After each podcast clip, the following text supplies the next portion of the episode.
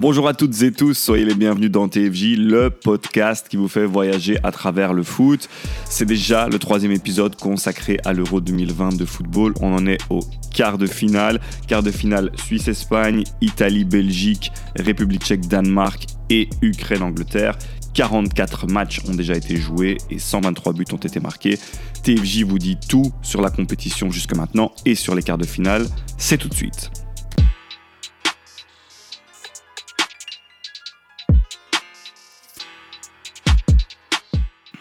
Et comme on en est au quart de finale, vous serez quatre, messieurs, pour discuter de ces matchs ainsi que de tout ce qui s'est passé depuis le début de la compétition. Une compétition très riche en émotions. Alors pour commencer, évidemment, les deux experts de TFJ. Bonsoir Laurent, bonsoir Nilo. Comment allez-vous les gars? Bonsoir Antoine, bonsoir Nilo. Salut les, salut les gars. Ça va super et vous? Mais plutôt bien, avec un euro qui est euh, très très enthousiasmant jusque maintenant, et aussi parce qu'on est très bien entouré aujourd'hui, puisque on a deux amis de TFJ qui seront là avec nous ce soir. J'ai nommé notre spécialiste Sport Foot Magazine Jules Monnier et notre spécialiste EDF, équipe de France et Ligue 1, Alex Sad. Salut les gars, merci d'être là. Comment ça va? Ça va, bonsoir. Hello, hello, salut les gars. Bonsoir tout le monde. Salut les gars. Alors les gars, le moins qu'on puisse dire, c'est que c'est un euro riche en rebondissements, en émotions et en surprises. Je vais tout simplement commencer par vous poser une question simple. Qu'est-ce que vous avez retenu de l'euro jusque maintenant? Et je commence par toi, Alec. Euh, bah, deux choses. En tant que Français, je peux pas dire autre chose que l'élimination de la France en huitième euh, par la Suisse, mhm. évidemment. Je pense qu'on rentrera plus dans le débat tout à l'heure. Et puis, euh, et puis Félicitations. Merci.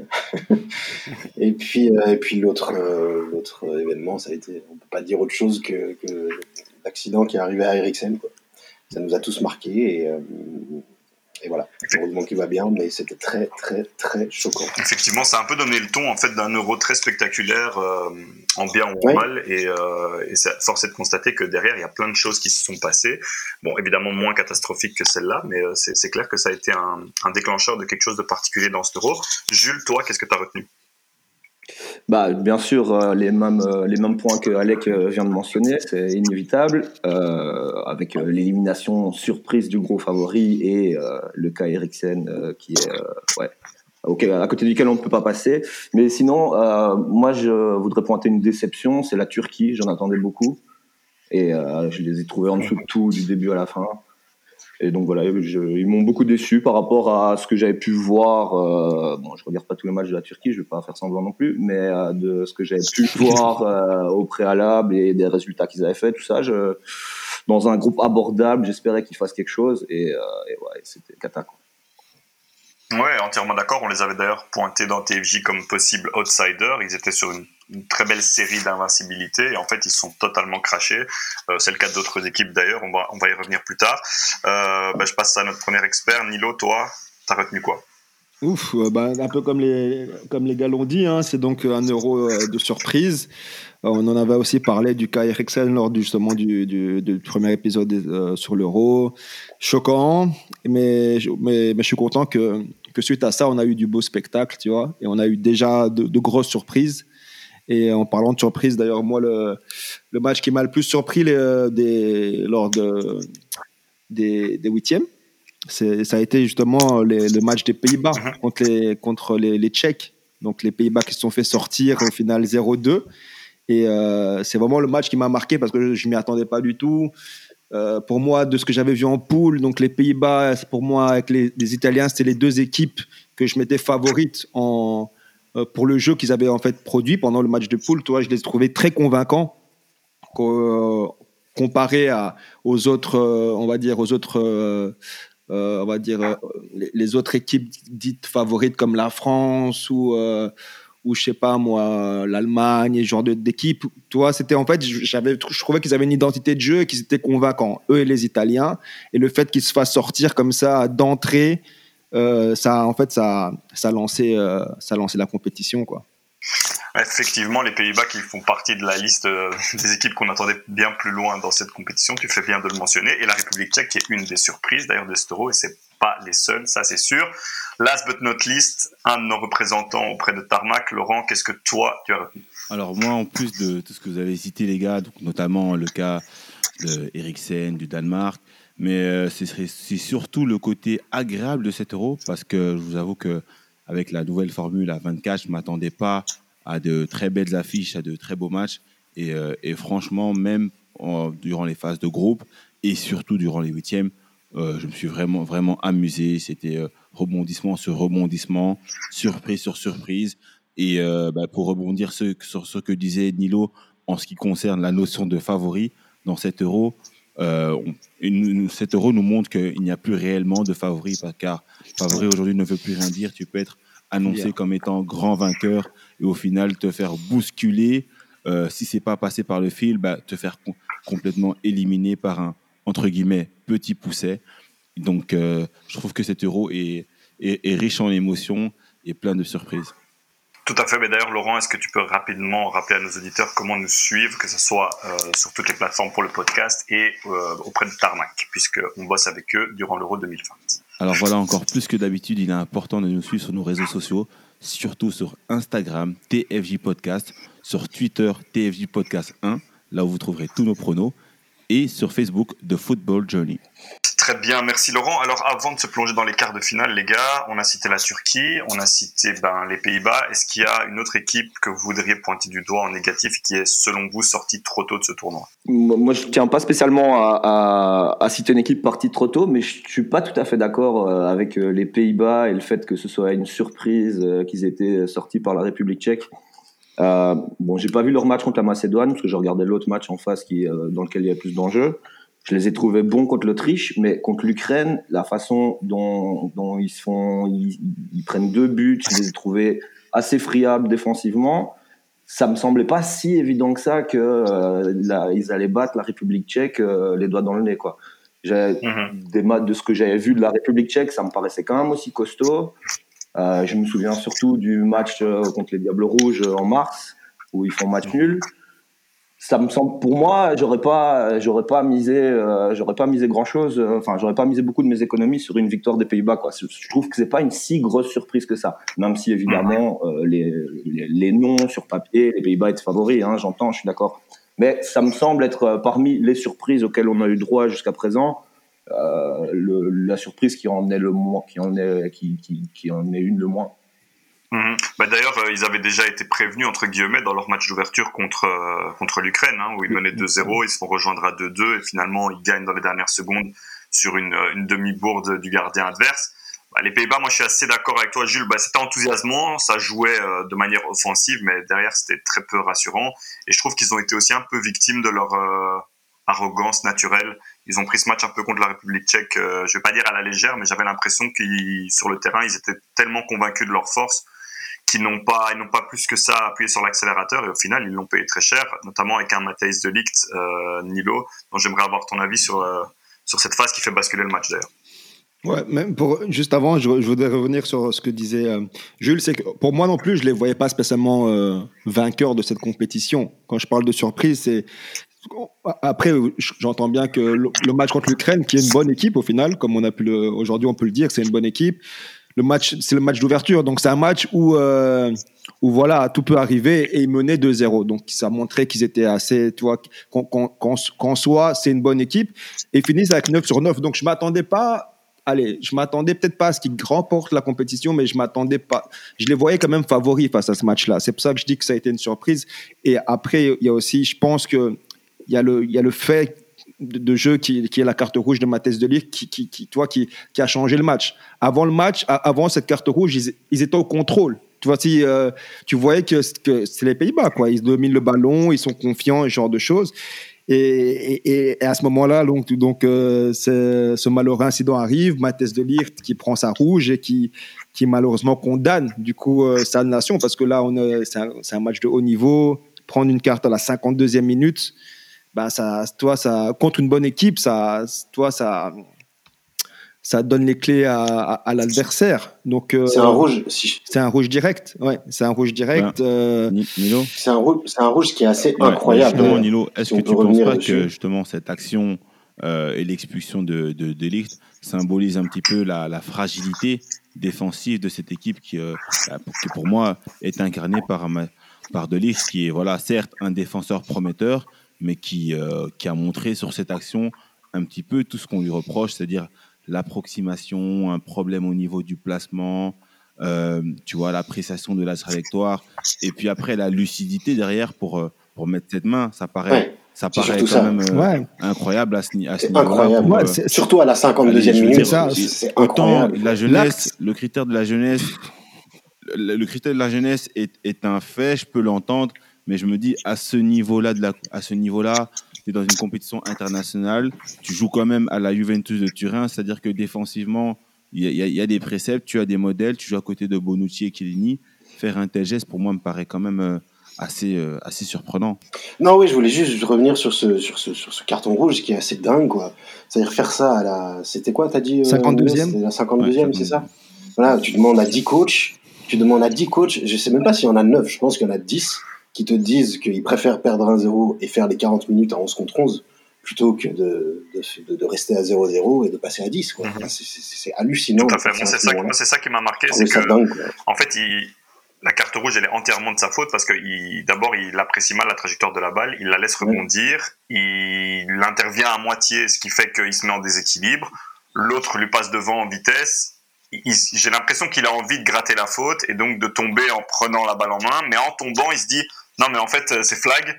Et donc, il la touche à moitié et en fait, tout est acheté dans cette action. C'est assez incroyable. Ouais. Je, Non, c'est- effectivement, moi, je rejoins toutes vos opinions. C'est, je sais pas, je sais pas. C'est un peu comme euh, Ah, le- la balle en retrait sur Unai Simon, où tu vois que le gars, euh, il n'est pas du tout en contrôle de ce qu'il fait. Et la balle glisse dans le goal et ça, c'est. Je me demande si c'est pas aussi le signe avec les neuf autogoals, parce que ça, c'est une des stats de, de l'Euro, d'une saison qui a été longue, éprouvante, euh, fatigante et, que tous les joueurs sont à bout. Parce que entre les blessures à répétition, surtout sur des joueurs qui montent au jeu, les autogoals, ce genre de phase euh, absurde, on est quand même dans un euro très particulier, vous serez d'accord avec moi. Non, c'est clair. Et, pour euh, De Ligt, comme on dit, en fait l'acte tu peux pas le comprendre parce que c'est, certes il est jeune, il a 22 ans, mais c'est un, défenseur de qualité. Comme on dit, il joue à la Juve, c'est un gars qui a des matchs de Ligue des Champions et en fait tu peux, tu c'est pas pardonnable son acte, tu vois. Donc tu peux juste au final le mettre sur euh, une absence euh, qui coûte cher malheureusement à sa nation. Après le match, il a été, il a été dire à la presse que c'était de sa faute et qu'il prenait toute responsabilité, c'est bien. Mais euh, voilà, moi, moi je pense que c'est juste, on peut juste mettre ça sur, sur la jeunesse, sur l'in- l'inexpérience, parce que comme Alec l'a dit, peut-être qu'un un, un défenseur expérimenté, il sait que mieux vaut prendre euh, le goal et après jouer à, à 11 contre 11, tu vois. Donc euh, lui, qui va, je- Surtout que c'est pas sûr qu'il y ait but derrière. Non, Au c'est final, sûr, il y a quand vois. même un 1 contre 1 face au gardien. C'est pas du tout sûr que le gars va aller planter. Du coup, euh, ah, il, a, genre le but est vide, quoi. je- il a 22 ans, comme Mbappé. Donc, tu vois, c'est des gars, en fait, que je, je fais juste un parallèle vite fait, c'est parce que c'est, comme on en a parlé déjà euh, avec Antoine et Laurent, c'est que c'est des, gars qui ont 22 ans, qui, passent par leur précocité, on, on a parfois tendance à croire que ils sont déjà, toi, des, des joueurs euh, complets, tu vois. Mais quand tu vois, par exemple, les Mhm. prestations d'un Kylian Mbappé lors de cet Euro, qui sont en rien euh, aussi bons que lors du mondial précédent, bah, tu, tu pourrais avoir tendance à les tomber dessus, mais au final, c'est ils ont 22 ans. Tu vois, ils sont encore bien Ben, loin de, Ouais, mais Nilo, de justement, même être des joueurs. Euh, c'est là- où que je suis pas d'accord avec toi, c'est que ce sont des, ce sont des jeunes, c'est vrai, ce sont des jeunes, mais qui ont la prétention d'être aussi forts que des, euh, que des joueurs expérimentés et qui s'en cachent pas. D'ailleurs, tu as cité Mbappé, c'est le premier à dire que sur le terrain qu'il n'y avait pas d'âge. Eh ben, autant il est jeune, autant euh, bah, s'il n'y a pas d'âge, ben, les bourdes, on va le tomber dessus comme si c'était un taulier de 30 ans parce que il veut être traité comme tel, il veut être jugé comme tel. Parce qu'il est. et et c'est le cas, et bah, ils se c'est font cas, tomber bah, dessus. bah, non, mais je te trouve un petit peu indulgent avec eux parce que ce sont des mecs qui, finalement, arrivent dans des gros clubs. euh, ils n'ont pas des salaires de jeunes, tu vois. C'est, Mais- Ils touchent quand même des, des- des grosses sommes. Ils ont des responsabilités qui, qui, qui- parce qu'ils sont demandeurs quelque part, tu vois. Évidemment, Et, euh, je suis d'accord bah, un avec toi, donné, mais Il faut qu'ils assument. un. Mbappé, Il faut qu'ils un, assument et on peut un pas. de Ligt. La- la- la- le côté jeunesse, non. Le, le- pour moi, dans les deux cas, le côté jeunesse ne se justifie pas. Mbappé, on en revient je suis d'accord avec pour le cas de la France, mais de Ligt, Ouais. c'est c'est une succession de mauvais choix. Tu vois, c'est une succession de mauvais Tu vois, choix. Ok les gars, gardez vos cartouches parce que sinon on va pas avoir assez de temps pour parler des quarts.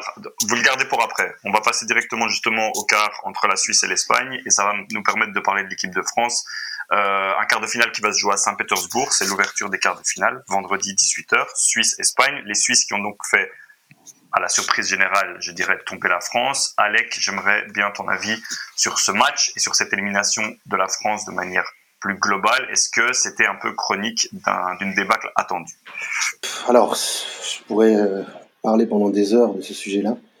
Moi, je pense que euh, on a complètement mal abordé cet euro du début à la fin, c'est-à-dire via ce retour de Benzema à trois semaines d'une compétition qui redistribue les cartes dans un groupe. Et ça, c'est fou de faire ça à trois semaines d'un groupe, d'une compétition. Quand bien même il est super talentueux. Et au final, c'est peut-être le, meilleur Français avec Pogba pendant l'Euro. Le problème, c'est pas les performances de Karim. On savait qu'il allait être bon, c'est sûr. Par contre, qu'est-ce qui se passe derrière? Ben, Ça fait qu'on a un Giroud qui est pas content, ça fait qu'il est immobilisé, ça fait qu'on a un Mbappé qui va jouer que avec Benzema et qui va quand même vouloir exister parce qu'il estime que c'est lui la star.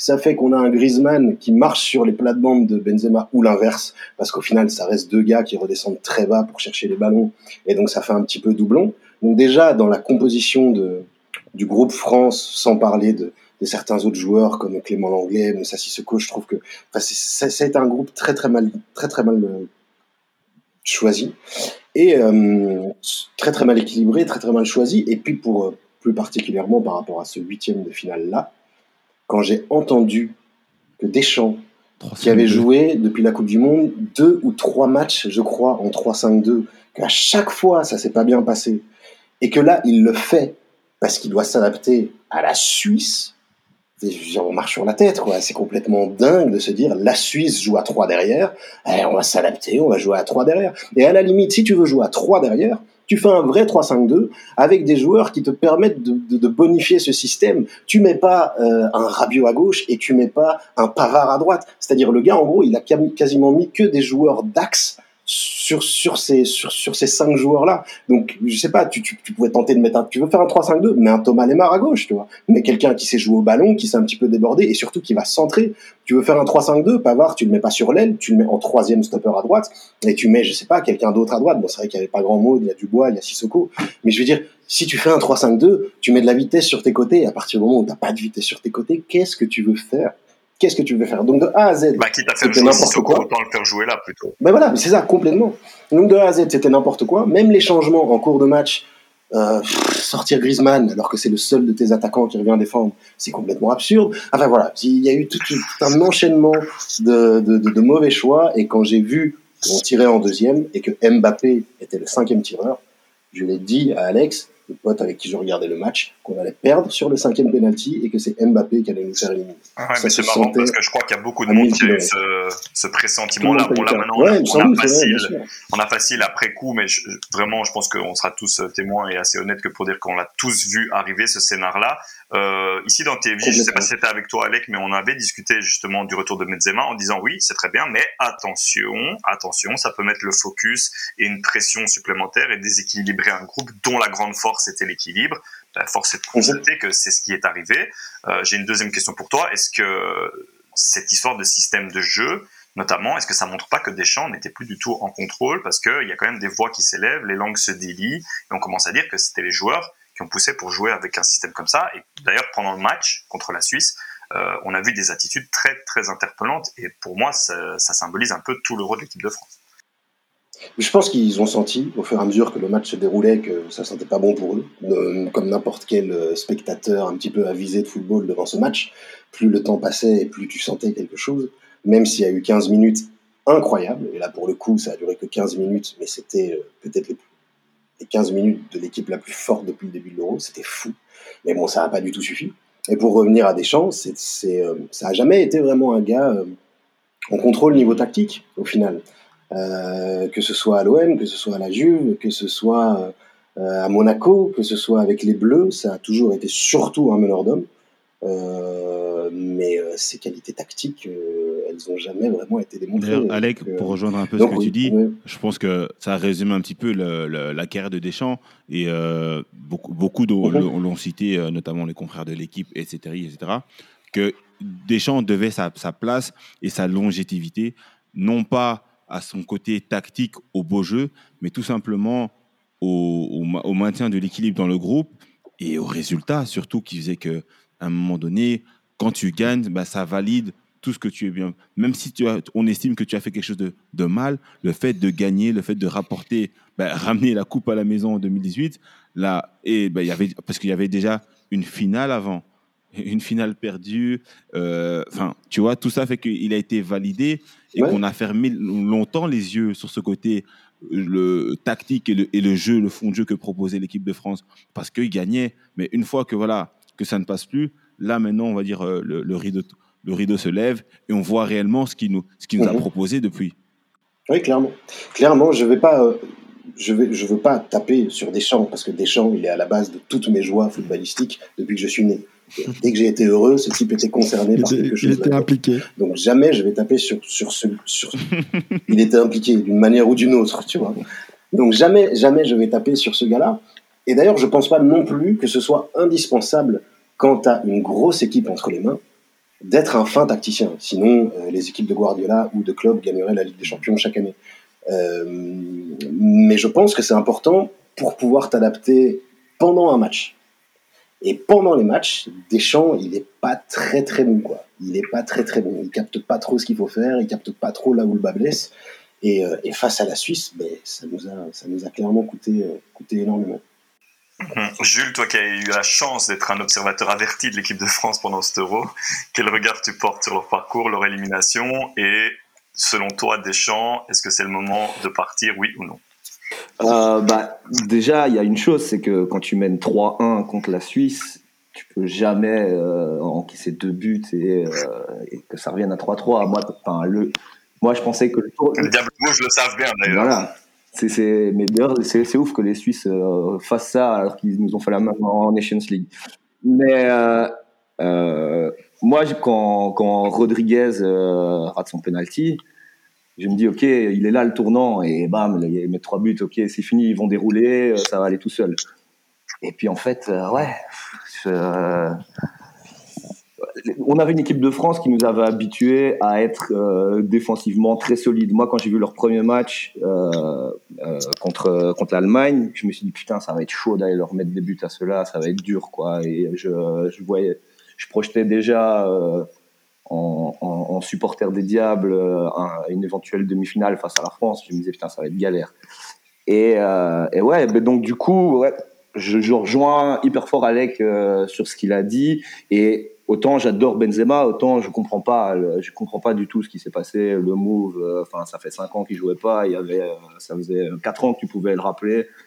Euh, pourquoi le rappeler maintenant, avant, juste avant un tournoi, ça change quand même euh, hyper fort euh, ta manière de jouer, comme tu dis, il se marche un peu dessus avec Griezmann, et puis surtout, bon, bien sûr, euh, c'est, il prend de l'âge aussi et tout, mais moi j'ai toujours été un fan de Giroud et euh, c'est beaucoup moqué de, moqué de moi avec ça, mais je trouve que qu'un attaquant comme Giroud, en même en encadrant pas une frappe euh, pendant toute une Coupe du Monde, c'est, hyper utile et que, et que par rapport au jeu de l'équipe de France, Complètement. c'était complètement euh, avec C'était parfaitement, c'était la pièce du puzzle.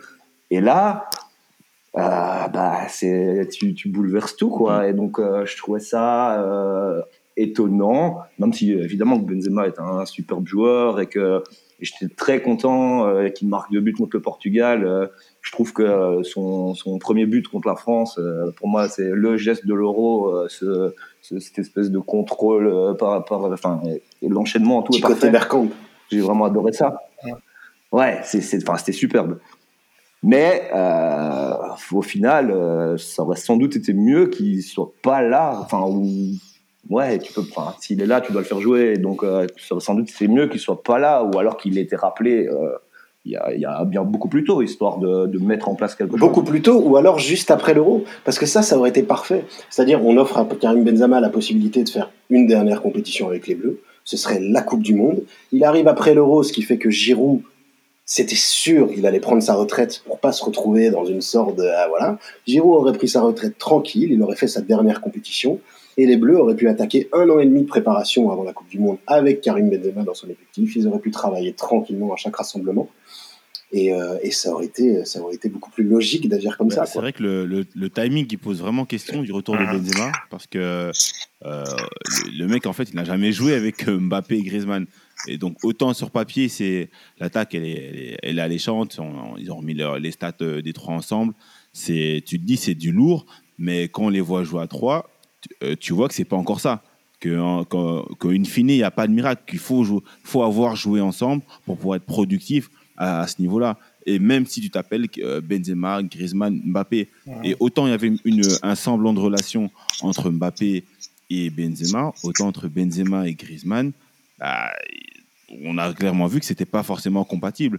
Que, qui par- qui par- parfois, ils arrivaient à se trouver sur des petites Ouais. combinaisons dans le jeu court, mais sinon, la, la- la relation de l'attaque entre les trois, c'était vraiment pas évident. Et après, comme on dit, voilà, ça bouleverse un petit peu l'équilibre de base parce que c'est un, un, nou- un, un nouvel, un grand joueur qui arrive, c'est le meilleur joueur de Liga. Il fait une très grosse saison avec le Real de Madrid. En même temps, tu as un Kylian Mbappé qui lui sort de, trois belles années au PSG, qui n'a plus le même statut qu'en 2018, qui a aussi envie de, montrer qu'il est le patron. Et je pense que Deschamps a perdu un petit peu son vestiaire parce que rien que quand tu vois cette histoire de, de penalty, enfin, c'est rocambolesque. Tu dis, c'est pas. Normalement, il y en a un qui est désigné et basta. Il n'y a, aucune raison pour que chaque joueur aille à tour de rôle dire à la presse oui, c'est moi, oui, ah non, rien n'a été dit. Enfin, tu vois, tout, vous voyez, tout ça, c'est c'est Ouais, et surtout après le consoler en lui disant tu vas tirer les coups Voilà, francs et et, puis, les et corners. puis on, on fait plaisir, on fait plaisir à Kylian parce que voilà, qui devient tireur de coups francs. Enfin, je sais pas ce qu'il fait à l'entraînement, mais on nous, on l'a jamais vu réellement tirer de coups francs et même en mettre un. ça, et subitement, il, il s'autoproclame tireur, tireur de coups Alors francs. que dans la- C'est- C'est c'est Alors dans l'équipe, il y a des gars qui qu'on a Et- vu et je battre- pense mettre que- des coups francs dans leur carrière. Quoi. Pour citer Exactement. Benzema, et quand tu vois ça, tu dis que tu te dis que bah il y a, il y a de il y a l'eau dans le gaz, il y a l'eau dans le gaz et que ça ça finira par péter tôt ou tard. Après, il y a quand même un truc, au final, au, au- au final, ils- ils perdent quand même qu'au tir au but. Bon, bien sûr, ils doivent jamais arriver au tir au but contre la Suisse, mais je veux dire, avec euh, un brin de chance, parce que, bon, moi je trouve, ok, on peut, euh, Mbappé, il le rate, euh, c'est le bouc émissaire, euh, c'est logique. Bon, euh, plein de tous les Bah, grands joueurs ont Euh, raté. bah, tu sais penalty Jules, moi je, moi je l'en veux même pas sur le sur le penalty de, des tirs au but hein. Moi non plus. Pour hein. moi, c'est vraiment sur Ouais, les situations voilà. offensives. Il, y a- il reçoit deux, trois galettes de Paul Pogba et il fait, le mauvais, il fait les mauvais choix, tu vois. Non, Il mais ça, t'as raison. choix. Quand il combine, Mais, il n'est pas dans le tempo. Enfin, à un moment donné, tu vois qu'il doit combiner, mais il fait ses passements de jambes. Il veut faire, il veut faire la décision tout seul. Tu vois que le gars n'est pas, tu vois qu'il n'est pas dedans, qu'il est euh, en mode je dois briller moi, Kylian Mbappé, et, euh, et, le, et le collectif, bah tant pis, tu vois. Je, je comprends, mais je pense que euh, bon là, on tire toutes ces conclusions après cette défaite et elles sont logiques, mais je pense que pour le même prix, ils gagnent cette séance de tir au but. Euh, ils tapent l'Espagne derrière et euh, ça tombe, ils vont Non, mais la coupe. Ah, je suis d'accord. c'est- C'est un peu un scénario bien Non, mais parisien. en, en soi, ils auraient ça, pu hein. le faire. Comme tu as dit, euh, gagner ce match et aller au bout, parce que comme au mondial, comme on disait, au mondial non plus, ils n'étaient pas euh, toi, éblouissants, mais c'est juste qu'ils ont, un- ils ont un effectif de monstres et qu'au final, ils arrivent à, à avoir des résultats, l'équipe de France. Mais moi, ce que je voulais dire, c'est que euh, je suis d'accord avec vous sur, sur- euh, sur l'histoire du timing, surtout, tu vois. Mais moi, ce que je voulais dire, c'est que déjà en match de préparation, j'en- parlais avec des potes à moi qui sont euh, anti-Giroud. Parce que moi, je suis comme Jules. Je suis un grand fan d'Olivier Giroud. Et euh, je disais, oui, mais Benzema, dans les matchs qu'on a vus récemment, euh, tu vois, Yes. en, en préparation, bah, ça joue pas spécialement bien, la France. Tu vois, c'est peut-être pas une bonne chose de changer la dynamique qui les a fait gagner la Coupe du Monde, etc., etc. Au final, il a conservé, il a mis Giroud sur le banc et il a conservé Benzema. Et Benzema, faut dire, faut dire une chose. Moi, je trouve que, en tant que fan de foot, je suis content de, qu'il qu'il ait participé à, à cet Euro. En tant que Français, j'aurais peut-être, comme Alec, peut-être, j'aurais pas, j'aurais préféré qu'il, tu vois, qu'il qu'il n'y soit pas. Mais en tant que fan de foot, je, suis content parce que il a montré, en fait, tout simplement que Jusqu'à présent, on le disait les, les dernières années, oui, mais Benzema, c'est le meilleur joueur français et il n'est pas sélectionné. Et, et à cet euro aussi, je trouve qu'il a vraiment prouvé ça. Le boss en équipe de France pendant cet euro, c'était Benzema. En termes de, tu vois, de, toi, il montrait en fait que c'était lui. en- Et peut-être- Et peut-être que- peut-être qu'il a, il a aussi voulu trop le faire. Vois, par moment, j'ai l'imp- j'ai l'impression que toi, il voulait trop, tu vois, montrer que ouais, les gars, je suis là, on va gagner. Tu vois, il voulait pas perdre. Et euh, donc ça, c'était pour le côté Benzema, etc., etc. Mais je trouve qu'il faut aussi donner du crédit à, à la prestation de la Suisse. Parce que, comme, comme, comme, Oui, c'est vrai, c'est vrai comme n'en a Jules pas l'a encore dit, parlé, mais oui. si euh, Rodriguez, que j'ai insulté comme j'ai jamais insulté un gars au moment où- s'il rate pas ce penalty, c'est 2-0. Et la France aussi, à ce moment-là, c'est difficile pour qu'il revienne dans ce match. tu vois? c'est vrai, tu vois, Alec. Tu vois, c'est pas la même histoire. Et c'est même, vrai. tu vois, et, et même pendant le du début, Mais justement, justement, Nilo, c'est- moi c'est ça, dis-moi. moi c'est ça qui, qui est interpellant. Après, je te laisse finir, mais la France m'a donné l'impression depuis le début du tournoi d'être sur la même lignée, la même continuité que les dernières compétitions, c'est-à-dire qu'ils n'étaient pas brillants, mais tout tournait pour eux. Ils sont menés contre la Hongrie, ils reviennent au score. Euh, le Portugal, ils emmènent pas large, finalement ils arrachent un nul, il y a le penalty, etc., etc. Là maintenant contre la Suisse, euh, ben, ils sont de nouveau menés, ils ratent un péno, ils reviennent au score, et puis au final, ils, ils passent devant. Et je- là, je me suis dit, mais c'est parti, la mécanique infernale est lancée. Et en fait, boum, patatras, en 15 minutes, tout s'évapore. Donc c'est vrai, on tire des conclusions maintenant, ça aurait pu tourner autrement. Mais moi, c'est ça qui m'a le plus marqué, c'est qu'en fait, ils étaient dans une forme de dynamique qui leur avait déjà réussi plus tôt, mais avec un esprit collectif, un état d'esprit totalement différent. Et la preuve, c'est que sur les 50 minutes qu'ils ont joué Ils ont lâché. euh, eh ben après tout s'est écroulé, on a commencé à s'insulter, que ce soit les joueurs sur le terrain, que ce soit Deschamps, que ce soit les familles en tribune, tout s'est cassé la gueule en, en 30, 35 minutes. Et moi c'est ça qui est incroyable, je trouve. C'est vraiment l'arbre qui cachait la forêt, mais une fois que l'arbre est tombé, derrière euh, la forêt, elle était bien sympa à voir. C'est c'est assez, assez dingue ce qui est arrivé. Non, c'est c'est vrai. Mais les Suisses, pour revenir sur les Suisses, ils ont vraiment, ils ont vraiment, et c'est vrai qu'il faut qu'on parle un petit peu de leur match aussi, parce que bon voilà, euh, ils ont vraiment fait un match Incroyable. incroyable d'app- d'application, de, de, de mouvement, De maturité, solidarité, toi, si je le regardais. partout, de maturité. Et sur les déclarations d'avant-match, ils savaient qu'ils allaient faire un grand match. C'est-à-dire, ils, ils, ils- ils affichaient de la confiance, que ce soit Petkovic en conférence de presse ou euh, Granit Xhaka, je crois qu'il était en conférence de presse. Ils ont affiché de la confiance sans afficher d'arrogance. C'est- La France, c'est souvent un petit peu l'inverse. Et, euh, et donc, non, ils étaient confiants, mais pas arrogants. Ils étaient conscients de leur force. Ils savaient ce qu'il fallait faire pour embêter la France.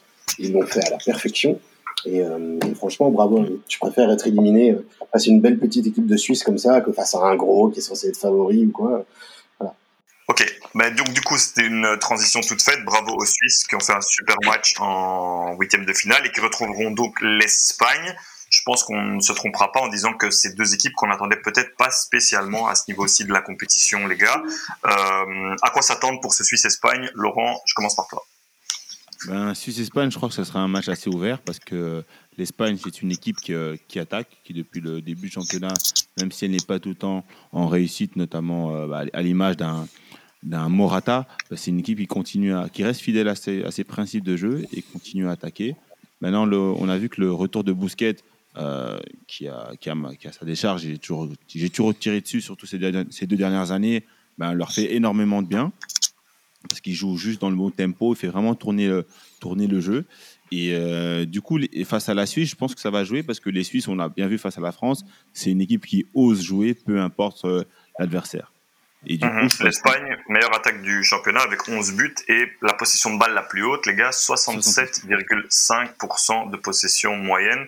Euh, on les attendait pas là, on les a fort décriés en début de compète, mais là ils sont là et bien là.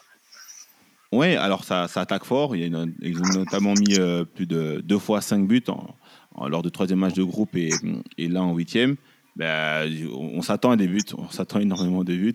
Peut-être pas forcément tous de Morata, mais pas mal de buts. Du côté suisse, ben, j'ai oublié de le préciser tout à l'heure, ben, mention spéciale à, à Granit Xhaka, mon, mon gunner, qui, euh, que j'ai tant décrié pendant, des, pendant de nombreuses années, mais, mais, qui, euh, mais qui actuellement marche sur l'eau. Et, euh, et, ouais, et surtout un gars comme Seferovic qui a montré qu'il était euh, quasi injouable dans les duels de la tête, notamment à l'image de, de ses débuts, euh, notamment avec l'anglais et, euh, et Raphaël Varane.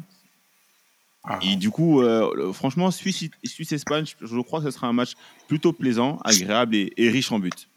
Nilo, toi qui n'es pas espagnol mais catalan d'adoption, raconte-nous un peu comment ça se passe de Barcelone. Quelle est la vue des, des, Catalans, des Espagnols de manière générale sur, euh, sur cette équipe d'Espagne? Et qu'est-ce que tu attends de ce quart de finale?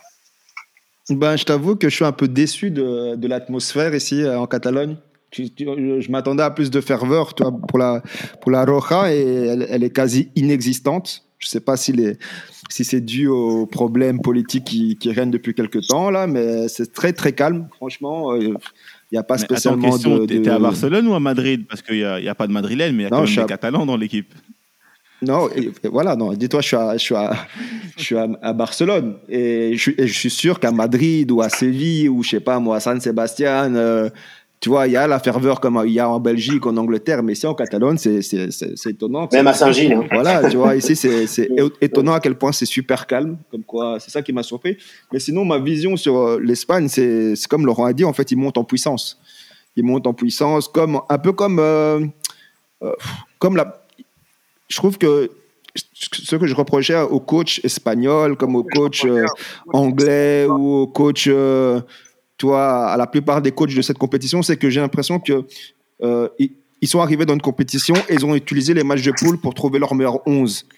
Tu vois, tandis qu'ils ont eu je ne sais combien de temps au préalable pour pouvoir trouver leur meilleur 11, leur ossature. Et je pense qu'il a petit à petit trouvé la sienne avec le retour de Bousquet qui, qui apporte son expérience et sa science du jeu. Euh, et je pense que je pense qu'ils montent en, puissance et que ouais, ils sont à surveiller. Ils sont à parce qu'ils ont de la qualité. Hein. Ils ont de la qualité. Euh, je vais, par exemple, juste Thiago Alcantara, qui est un joueur incroyable. Il, il a, je l'ai pas vu sur le terrain, Thiago. Tu vois. Euh, après, je, je sais pas s'il est blessé. Je pense pas qu'il soit blessé. Tu tu vois, euh, en tout cas, il est plus titulaire, quoi. Ils ont, sur le banc, ils ont des, ils ont le petit, ils ont Ferran Torres. Ils ont de la qualité. Un Morata, je sais que on, on, tombé dessus, mais ça, reste aussi un attaquant de qualité qui, est en, manque de confiance. Mais son goal là, je pense, ça lui a fait du bien et que ça, va l'aider pour le reste de la compétition. Donc Suisse, Suisse, et, et, moi les Suisses depuis l'élimination de la France, ils ont tout mon respect parce que ce que je voulais dire tout à l'heure, c'est que même quand ils ont remplacé, euh, c'est Brel euh, Mbolo, c'est ça? Brel Mbolo. Voilà. Même quand ils ont remplacé Brel, euh, les joueurs qui sont montés, en fait, c'était pas des joueurs moins forts. Tu vois, ils ont fait rentrer le 10, j'ai oublié le nom là, le 10, je suis devenu fan de lui. tu vois, celui à Mbabou, Mbabou côté droit aussi qui tu vois, ils ont fait rentrer des joueurs, en fait, ils ont des joueurs d'expérience que à tout, pendant tout le match contre la France, moi, je les ai trouvés vraiment, tu vois, ils avaient un game plan et j'ai pas l'impression qu'ils stressaient, tu vois. Ils sont confiants dans leur qualité et je crois que, comme Laurent a dit, ce sera un très très beau match parce que ce sera un match entre deux équipes qui, qui vont essayer de jouer au football parce que les Espagnols, ils essaient de jouer au football, même si des fois c'est trop ennuyant à mon goût, trop de passes inutiles, mais je pense que ce sera un beau match mais du coup, je sais plus. J'aurais tendance à dire oui, euh, l'Espagne est favorite. Mais comme on a dit, il n'y a pas trop de favoris dans cette compétition. Et la Suisse nous a montré contre euh, les Bleus que s'ils sortent les Bleus, ils peuvent sortir tout le monde. Tout à fait. Jules, Alec, votre avis sur ce match euh, Est-ce que Luis Enrique déjà a trouvé son 11 de base Et est-ce que l'Espagne maintenant peut aller au bout ou la Suisse peut continuer à jouer les troubles faits? Moi, je pense, je dirais que je pense pas du tout que l'Espagne peut aller au bout de ce que j'ai vu. En fait, je sais pas trop quoi penser de cette équipe. Je les ai trouvés tellement décevants pendant ces deux premiers matchs. Puis après, ok, ils mettent deux fois cinq buts euh, contre une Slovaquie qui lâche en deuxième mi-temps et contre euh, un match fou en Croatie. J'ai pas, je sais pas, je sais pas du tout quel enseignement tirer de ça. J'ai quand même l'impression que euh, que c'est une équipe qui est prenable et que face à un adversaire un peu costaud, bien organisé, je les vois pas, je les vois pas aller au bout quoi. Après là, évidemment, le fait qu'ils jouent euh, la Suisse et pas la France, bah ça change, ça change tout quoi. S'ils avaient, s'ils avaient joué la France, euh, c'est clairement la France qui aurait été favorite. Là, c'est l'inverse. Euh, ouais, ils vont sans doute à nouveau prendre le jeu à leur compte et je sais pas, c'est un peu une question s'ils arrivent à être efficaces comme lors des deux derniers matchs et pas comme lors des deux premiers, ouais, bah, je pense qu'il y a moyen que ça passe contre la Suisse. Mais après, que ce soit l'Italie ou la Belgique, je pense qu'ils euh, leur sont supérieurs. Euh, complètement d'accord avec, avec Jules. c'est assez illisible en fait, l'Espagne, pendant cette compétition. Il y a eu de tout, quoi. Il y a eu des, super belles actions, il y a eu des choses scandaleuses, bas du football qui n'ont pas été respectés. Donc c'est assez illisible de se projeter sur ce que peut donner l'Espagne. Le seul euh, point positif, je pense, pour eux, c'est euh, l'évolution de leur tournoi. À savoir euh, commencer un peu en diesel, calmement, voire difficilement. Et puis, euh, et puis ça se met en place petit à petit. Et au final, le foot, c'est mettre un but de plus que son adversaire. S'il gagne 5-3 tous les matchs, il gagneront l'euro. et, euh, et, voilà, je pense que c'est le seul truc qui me fait me dire que ça peut potentiellement être un outsider, c'est euh, l'évolution de leur tournoi. Mais, euh, mais, mais c'est trop, trop irrégulier et c'est trop illisible que pour les, en faire vraiment de, des favoris. Bah, ça sera intéressant comme premier quart de finale, en tout cas, un match très indécis, euh, un peu comme tous les quarts de finale d'ailleurs qu'on va, qu'on va vivre. On va passer au deuxième, un deuxième match qui nous intéresse euh, particulièrement et moi encore plus à 20h vendredi à Munich, un certain Italie Belgique, gros point d'interrogation sur Hazard et Kevin De Bruyne. Le point d'interrogation qui commence à s'effacer tout doucement pour Giorgio Chiellini. Les gars, simple, est-ce que la Belgique peut sortir les Italiens vendredi? Laurent, je t'écoute. Hmm, bah, très bonne question, Antoine. Honnêtement, la Belgique, euh, elle a, l'effectif pour. Maintenant, comme, comme, comme tu l'as souligné, tout dépendra de la présence ou non de Kevin De Bruyne et Eden Hazard. Pour Eden Hazard, je crois que ça va être un petit peu compliqué vu qu'il s'agit d'une blessure musculaire. Maintenant, pour, pour KDB, bon, j'espère qu'il sera là. Normalement, une entorse, si elle n'est pas trop violente, euh, je pense qu'il pourrait être apte à jouer. Il aura quand même eu 4-5 jours pour récupérer, je pense. Et avec un Kevin De Bruyne, un Romelu en forme et une charnière centrale qui a, qui a donné satisfaction, enfin. Euh, je, pense que les Belges peuvent, peuvent aller euh, taquiner, plus que taquiner l'Italie et, euh, et, voir les battre. Maintenant, l'Italie a plusieurs visages. En, en, phase de groupe, ils ont, ils ont déroulé. Je ne sais pas si c'est l'Italie en elle-même ou si c'est la qualité de l'adversaire qui était en face, mais lors du match précédent, j'étais un petit peu déçu. Je ne sais pas si c'est la, titularisation et l'entrée de, de Marco Verratti qui lui ralentit un peu le jeu à, mon goût, je trouve. Il est un petit peu moins dans cette philosophie de, de Mancini qui, qui prône un jeu qui est à reconversion rapide, porté vers l'avant avec euh, beaucoup de verticalité. Du coup, à voir, ce serait une très belle opposition de, de style selon moi. Mais euh, pour moi, dans ce match, il n'y a pas de favori. Les, les dés sont. Euh, la, la, balance peut pencher de l'un côté tout comme de l'autre. Ok, Alec, toi, je voyais que tu voulais réagir par rapport à ce match. Oui, parce que euh, j'aurais posé la question à l'inverse. Moi, moi je, je, voudrais savoir si l'Italie euh, est capable d'éliminer la Belgique. Mhm. Parce que pour moi, la Belgique est plus favorite que l'Italie dans ce match. Euh, on est peut-être un petit peu aveuglé par le, le tournoi de l'Italie qui est très qualitatif, mais, mais pour moi, la Belgique part favorite de ce Même match. Même sans les deux potentiels absents alors évidemment, c'est plus dur, mais euh, il y a un esprit dans cette équipe, il y a quelque chose, il y a du travail depuis des années ensemble, et, euh, et c'est sûr qu'ils seront moins forts, mais, euh, mais je les vois quand même, malgré tout, favoris de ce match, et je pense qu'ils passeront. Franchement, je me mouille là. Si l'Italie passe, je vais passer pour un coup. Quelques pistes de réflexion, et puis je donne la parole à Nilo et à Jules. Il faut savoir que Romelu Lukaku contre Chiellini Bonucci, bah, en général, ça passe très mal, voire euh, ça ne passe pas. Euh, que ça soit à l'Euro 2016, vous allez me dire c'était il y a 5 ans, mais moi j'ai le souvenir d'Italie-Belgique à Lyon, j'étais au stade, euh, on n'a pas touché la balle. on a couru derrière le ballon pendant tout le match. Ils ont, les Italiens avaient en combiné quasiment 10 km de plus de course en fin de match. On a eu une occasion pour Romelu qui l'a mis au-dessus. Et à l'époque, l'attaque de l'Italie, c'était Giaccherini, Graziano Pelé, Simone Zaza. Donc c'était pas la plus belle équipe d'Italie non plus. Euh, avant ça, la dernière fois qu'on les a joués en compète, c'était à l'Euro 2000 et on s'était fait taper aussi. J'avais la chance d'être au stade. C'était une équipe d'Italie, là pour le coup, euh, euh, composée de stars. J'ai coutume de dire que tirer l'Italie en tournoi, c'est pas une bonne chose, euh, quelle que soit l'équipe en face d'ailleurs. Et ils vont avoir une grinta euh, particulière parce que c'est bah, l'année de la renaissance pour eux que c'est bah, la Belgique en face et qu'ils auront envie de, bien faire contre, contre la Belgique. Mais ce que tu as dit, Laurent, est très intéressant il faudra tenir à l'œil la compo de l'Italie. Parce que si apparemment euh, il semble acquis que Chiellini sera là, parce qu'il s'est entraîné à fond euh, encore aujourd'hui avant le départ pour Munich, euh, est-ce qu'il va oser ressortir Marco Verratti du, du 11 de base et remettre Locatelli qui jusque maintenant, Alec, tu ne me contrediras pas, faisait un euro exceptionnel. Et, et c'est un jeu composé, Laurent, tu l'as dit, de contrôle-passe, mouvement, contrôle-passe, mouvement, et pas porter la balle, pas de dribble, pas gratter des fautes à des endroits inutiles. Et ça, c'est tout ce que Marco Verratti fait et ralentit le jeu de l'Italie, ce qui les a mis en grande difficulté contre l'Autriche. Donc, ça va être très intéressant. Moi, si je dois me, positionner, je suis pas très loin de vous. Je dirais que si on était sur du 50-50 contre le Portugal, là, pour moi, c'est plutôt 51-49 pour l'Italie, en fonction aussi des absents. Euh, Nilo, ton avis là-dessus? Ouf, ben, déjà, ce sera un très beau match. J'ai vraiment hâte. J'ai hâte, hâte, hâte. Ces deux équipes que l'Italie, c'est mon équipe de, cœur d'enfance, comme tu le sais. La Belgique, bah, c'est ma nation. Mais euh, si euh, tu m'avais posé cette question, genre avant les huitièmes, je t'aurais dit que l'Italie était favorite.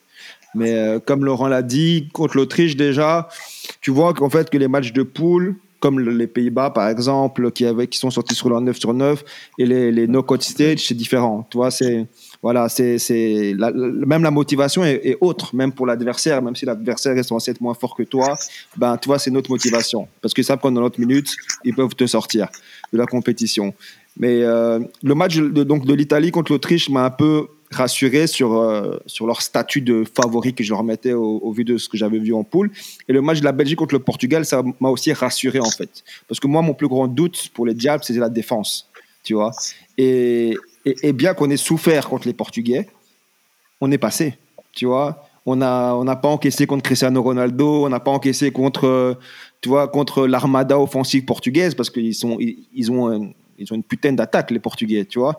Et, ça, ça me rassure. Donc, si par miracle, on, a, on, va vendredi et on, on, a De Bruyne sur le terrain, parce qu'au hasard, je ne pense pas qu'il va débuter, euh, ou peut-être qu'il va même pas jouer, peut-être, parce que lui, euh, mais euh, De Bruyne, même si apparemment il s'entraîne toujours pas, aucun des deux s'entraîne avec le groupe, mais s'entraîne, euh, tu vas dire, à part à l'intérieur. Individuellement, si on va avec un De Bruyne, si on commence le match avec un De Bruyne, je pense qu'on a toutes nos chances de battre l'Italie. Je rejoins Alec dans le sens où, euh, au final, au vu de, de ces dernières années, on, on, on, est les favoris. Tu vois, on a ce statut de favori et jusqu'à présent, on l'assume ce statut de favori. Tu vois, on est euh, bien qu'on soit pas les, on soit pas aussi flamboyant que qu'au mondial 2018. On est en quart, on a battu l'Italie, on a sorti euh, le Portugal.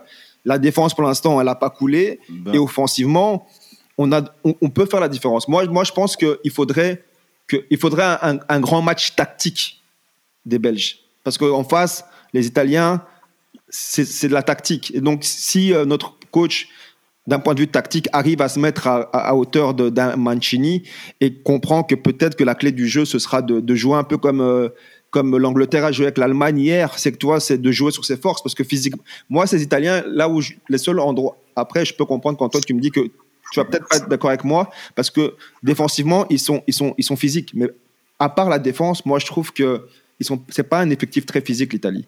Tandis que nous on, on, a quand même des joueurs qui assez physiques assez techniques. On, et, et, je pense qu'on doit jouer aussi sur cet aspect-là. Tu vois peut-être plus encore une fois se sacrifier comme on s'est sacrifié contre le Portugal jouer sur nos forces physiques et essayer de leur faire mal euh, en contre avec un KDB, un De Bruyne, un, de Bruyne, un, Lukaku, de la vitesse, euh, et voilà quoi. Mais pour moi, c'est 50-50. Vous avez peut-être plus d'athlètes, d'athlètes que, que les Italiens, mais dire que bah, les, les, Italiens physiquement, c'est-à-dire dans le fond, c'est des joueurs qui courent énormément, oui, énorme je voulais, match. non, mais je voulais les Barella, les Locatelli, les Chiesa. Je voulais parler, je, je, voulais parler, aller, je voulais parler d'athlètes dans le sens physique. Ouais, j'avais bien compris, j'avais bien compris, c'est pour ça que je précise. Okay. Ouais, bien sûr. Mais tu vois, dans le, moi, dans le sens où le, on va leur laisser le, le ballon. Ben, c'est ça, pour moi, le, défi, ce serait que la Belgique puisse euh, soit capable à nouveau d'enlever ce, ce, statut de favori, qui pour moi, euh, bah, on l'a prouvé, ne sert à rien, si ce n'est se mettre de la pression, d'y aller. Euh, non, mais sérieusement, d'y aller avec toute humilité, mais en ayant, en, étant confiant de, de ses qualités, que savoir que voilà, jusqu'à preuve du contraire, ils sont capables de le faire et peuvent rééditer, ce, enfin, ce, pas un exploit, mais voilà, la performance de battre l'Italie qui, euh, qui produit du bon jeu pour l'instant. Et euh, voilà, ça va dépendre, comme on a dit, de, des choix de certains joueurs. Défensivement, je pense que maintenant, on peut s'asseoir sur quelque chose qui est, qui est, assez solide, notamment avec le retour en, en grâce de, de, de Vermalen. Et, euh, et devant, voilà, on peut les sanctionner à, à tout ouais. moment. Mais faut, pour moi, c'est inutile de se mettre la pression d'assumer un, un, statut quelconque euh, avant, le, avant que le match soit joué. Moi, quand je parle de statut, je veux pas dire que qu'on est comment dire qu'on qu'on est favori. Quand je dis on, est, on a le statut favori, c'est que on n'a pas à les craindre. Tu vas dire, euh, ok, ils, ont, ils jouent bien. Ok, ils, ont, ils, sont, ils, sont, ils ont eu 9 sur 9. Mais au, au final, au moment de, de nous affronter, ils auront tout aussi peur de nous et de nos forces que nous, on a peur de eux. C'est ça dans ce sens-là. C'est pas que, il faut qu'on assume notre statut. C'est ça que je veux dire. Il faut qu'on assume notre statut. Mais de toute façon, eux, les Italiens, je peux déjà vous le dire, euh, ben, vous le savez, ils vont arriver avec la même motivation, mais en se disant que eux ne sont pas favoris, parce que pour le coup, eux se voient tout petits par rapport à nous, mais c'est pas pour autant qu'ils vont pas nous rentrer dedans. Et c'est la même chose que nous, on doit être capable de faire. Contre le Portugal, il y a eu des moments où euh, on a tous frôlé la crise cardiaque quand on voyait euh, Renato Sanchez faire 50 mètres balle au pied et Witzel ne pas le découper. Ça, contre l'Italie, il faudra pas faire parce que eux, ils vont le faire encore une fois. Il faudra pas se plaindre après si on a des blessés ou autres parce que ça, c'est le genre de truc qu'il va falloir régler dans ce genre de match euh, à élimination directe. Deux, trois petits trucs avant de te donner la parole, Jules. Euh, L'Italie, c'est l'équipe qui frappe le plus au but dans cet euro. 87 tirs depuis le début de la compète. Ils sont égalité avec nous pour le nombre de matchs sans encaisser, 3. Donc ça va quand même être euh, très intéressant. Et dernière chose, ça se joue à Munich, en Allemagne. Euh, ça, c'est peut-être superstitieux de ma part, mais j'ai été vérifié. À chaque fois que l'Italie joue sur le sol allemand, en général, ça se passe bien pour eux. Bon, désolé de rappeler euh, évidemment la, fi- la finale de Berlin avec euh, 2006. Mais au-delà de ça, de manière générale, euh, l'équipe d'Italie s'exporte plutôt bien en Allemagne. Vous me direz, ce n'est qu'un détail, mais quand même. Euh, Les Italiens sont toujours bien entendus avec les Allemands. C'est exactement. historique tout ça. Pardon. Euh, Jules, ton avis sur ce match Euh, il y a deux jours, pendant le match de la France, je discutais de ça avec un pote, euh, de qui était, euh, qui était le favori. Et je suis allé voir les cotes. Bon, je pense que le fait de la présence ou non d'Hazard de Bruyne va beaucoup influencer ça. Mais il y a deux jours, l'Italie, elle était à 2,31, la Belgique à 3,50. Donc, je le trouve, je me suis dit, ok. Bon, bon, après, je parie jamais, donc j'ai pas mis de pognon, mais je me suis dit qu'il y avait moyen de faire un truc. Et je me dis donc, bon, bien sûr, on, l'a dit, euh, présence d'Hazard et de Bruyne, ça change tout. Quand tu as un trio offensif, euh, Hazard, De Bruyne, Lukaku, euh, je pense, hormis peut-être celui de la France, euh, que la France avait, je suis pas sûr qu'il y en ait euh, de plus euh, clinquant, en tout cas sur papier. Après, moi, j'étais à la fois rassuré et un peu inquiet par le match du contre le Portugal de la Belgique. Euh, rassuré dans le sens où, euh, bah, défensivement, ils ont montré quand même qu'il y avait, euh, qu'il y avait du répondant, que le retour de Vermaelen, je pense que le 3 arrière, il l'a trouvé, qu'il va plus chipoter, euh, que ce sera ces trois-là. Euh, c'est beaucoup d'expérience. C'est pas énormément de vitesse, surtout Vertonghen qui m'inquiète un peu là-dessus, mais en tout cas physiquement dans l'impact et tout ça, ils, ils sont, ils seront là. Après, euh, le retour de Witzel, moi je suis un grand fan d'Axel Witzel et je- effectivement, je vois la phase à laquelle tu faisais référence avec Renato Sanchez où il doit faire la faute, il la fait pas. Mais au-delà de ça, sa présence, euh, enfin Witzel Tilleman, c'est pas Tilleman de Donker quoi. Pour moi, ça, ça, ça change tout. Et euh, par contre, ce qui m'a un peu inquiété, c'est euh, là où euh, la Belgique s'est souvent montrée très forte en, reconversion euh, sur euh, là face au Portugal, j'ai trouvé ça brouillon quoi. Les je sais plus exactement combien, les 20-30 dernières minutes contre le Portugal, il y avait, rien quoi. C'était vraiment que de la défense et jamais jamais capable de mettre un peu le pied sur le ballon et de de, de juste laisser passer le temps, quoi, laisser courir le chrono. On n'y est pas arrivé du tout. Donc ça, ça m'inquiète un petit peu. Après, je trouve que, bah, contrairement à l'Espagne, où je disais que je savais pas trop quoi en penser, je trouve que l'Italie, elle est, euh, elle a un jeu très lisible. On voit, euh, c'est, c'est, voilà, on sait ce qu'elle fait, on sait quelles sont ses forces, euh, on sait. Je dirais pas qu'il y a des faiblesses, mais là où c'est moins fort. Donc, je pense que, que, que Martinez, il le sait très bien aussi. Mais pour moi, c'est une finale avant la lettre. C'est les deux équipes qui m'ont le plus, qui me paraissent les mieux armées euh, de, de, ce que j'ai vu. Avec, bien sûr, l'Angleterre qui a son, j'imagine qu'on va y venir, qui a sa, son tableau de, un peu plus light et euh, qui joue à domicile. Mm -hmm. Mais donc, ouais, ça promet et euh, ouais, je vais être pas bien, quoi. Je vais avoir mal au ventre dès vendredi matin. Bienvenue au club. J'ai déjà mal au ventre depuis trois jours. Je, je, je, je, veux pas prendre le, je veux pas prendre la place du, du, du maître de cérémonie, mais euh, euh, j'aimerais bien avoir ton avis sur ce match, Antoine. C'est ton match à toi, hein, de Belgique-Italie. Mais il est pour l'Italie, Antoine. Voilà. Mais j'aimerais que tu nous dises ce que ce, ce que. Ah, je suis pas sûr. Ah, il m'a fait Ah, une petite confession. Il m'a fait, il fait la confession en toi- off, là. euh, je lui laisse parler.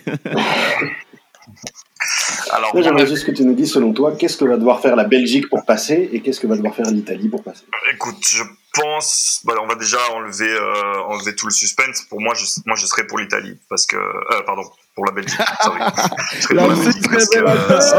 Oh là, là là D'accord, là là vous aimez là un. là là là. non, non. Je fais pour le plus petit des deux d'office euh, parce que c'est de toute façon plus exceptionnel que, que la Belgique passe et que la Belgique soit déjà à ce stade-là. Je serais heureux quoi qu'il arrive, ça c'est sûr, mais euh, bien plus heureux si c'est la Belgique. D'autant qu'il s'agit de passer un été après là-bas, donc euh, j'aimerais bien être tranquille. Ça c'est un. Deuxième chose, euh, qu'est-ce que la Belgique va devoir faire pour gagner? Régler les problèmes que Jules vient d'évoquer et ceux qu'on a évoqués avant, c'est-à-dire la, la roublardise, la méchanceté footballistique, euh, faire très attention aux peu d'occasions, je pense, qu'on va pouvoir avoir, parce que quand je vois Carrasco galvauder un- une course de 80 mètres de Tillemans euh, qui permettait de nous mettre à l'abri et que derrière on s'expose à un contre euh, incroyable à 5 minutes de la fin, ça c'est le genre de choses on peut plus faire. Donc il va falloir marquer toutes les occasions qu'on aura, et je pense pas qu'on en aura énormément. Vraiment, je, on peut me dire que ça va être un beau match, etc., mais je suis convaincu qu'on va pas avoir énormément d'occasions. Euh, ça c'est un. Je compte sur Romelu pour ça, qui n'a toujours marqué qu'un seul goal en, élimination directe en grande compétition. Euh, je pense que le milieu de terrain va devoir aussi un petit peu hausser son niveau de jeu, garder plus la balle. Je euh, trouve Yuri Tillemans fantomatique depuis le début de cet euro. Oui. Euh, il trouve pas de ligne de passe, il ne frappe pas au but, il se propose moins qu'avant. Je l'ai trouvé en dessous de tout contre le Danemark. Je l'ai trouvé euh, inquiétant contre le Portugal. Et ça, c'est pour moi les deux choses qui vont devoir être, euh, être réglées du côté belge, sans oublier le fait qu'on a quand même des, des, un certain Dries Mertens aussi qui joue en Italie et qui l'a encore dit aujourd'hui qu'il se sent italien, qui lui euh, n'est pas fantomatique, il est juste absent. C'est son frère qui est là. Euh, et lui, franchement, très honnêtement, s'il a la chance de jouer quelques minutes, j'aimerais vraiment qu'il montre quelque chose contre l'Italie. Parce que s'il y a bien un gars qui, qui peut faire mal et qui a le même format que les ailiers italiens, c'est lui, qui les connaît par cœur aussi. Donc euh, j'espère qu'il va tirer l'équipe vers le haut, même s'il n'est pas sur le terrain, mais qu'au moins il va, il va donner les, les trucs et astuces nécessaires pour qu'on les batte. Derrière, pas besoin de dire que ben, il va falloir être euh, très attentif, parce que même si l'Italie ne brille pas par son réalisme, euh, on ne sait jamais. Immobilier, euh, il a failli mettre le but de l'euro contre, contre l'Autriche, Ouais. ça s'est joué à rien. Euh, si Verratti est là, il va falloir tabasser Verratti dès le début, le faire sortir de son match euh, et, les prendre en compte très rapidement parce qu'on n'aura pas la possession, ça j'en suis convaincu. Euh, j'espère qu'il va jouer très honnêtement Verratti, vraiment, et j'espère que Chiellini va pas jouer. Ça c'est pour le côté belge vers l'Italie, pour le côté Italie vers la Belgique. S'ils veulent gagner, ils doivent être réalistes, chose qu'ils ne sont pas puisqu'ils ont mis 87 tirs et au final là comme ça, j'ai plus les, ils ont marqué 3-0 dans, les deux premiers matchs, mais depuis ça cale et, que ça soit Immobilier ou Bellotti, j'ai pas trouvé les attaquants en très grande forme. Euh, oui, bon, Immobilier a marqué, mais sinon pour le reste c'est pas enfin ça c'est toujours le problème de l'Italie en fait depuis 4 ans ils jouent très bien mais euh, mais ils n'ont pas d'attaquant. Enfin ils n'ont pas un neuf euh, incroyable comme ils pouvaient avoir avant. Ça c'est une chose euh, mais pour le reste très honnêtement si c'est Jorginho Barella Locatelli au milieu de terrain les, les trois Belges qui vont jouer dans le milieu ils auront fort à faire. Ouais.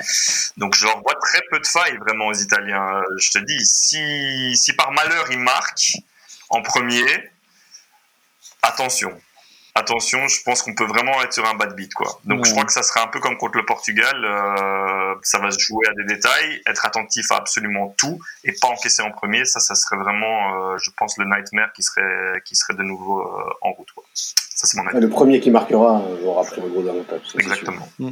Exactement. En espérant qu'il y ait une rouge de, de Chiellini dans les 5 premières minutes ou dans les 15 premières. Et on se met bien. Ou C'est deux cartons jaunes de hein. Verratti. Non, mais on ne sait jamais. Tu vois, le vieux, le, le vieux est dépassé. Hein, le vieux, il a quel âge, Chiellini, aujourd'hui? 35, 36 Ah, mais il a pas, lui, il n'est pas dépassé. Ça, c'est la, la, science du placement. C'est ça, euh, mais, Du coup, les gars, on n'a plus énormément de temps. On va basculer sur les deux autres quarts de finale, ceux de samedi 18h. Et là, pour le coup, c'est deux invités surprises République tchèque, Danemark à Bakou. Votre avis là-dessus, Laurent? Euh, La République tchèque qui a donc sorti les Pays-Bas et le Danemark qui continue son, sa, sa renaissance après, euh, après l'incident d'Eriksen.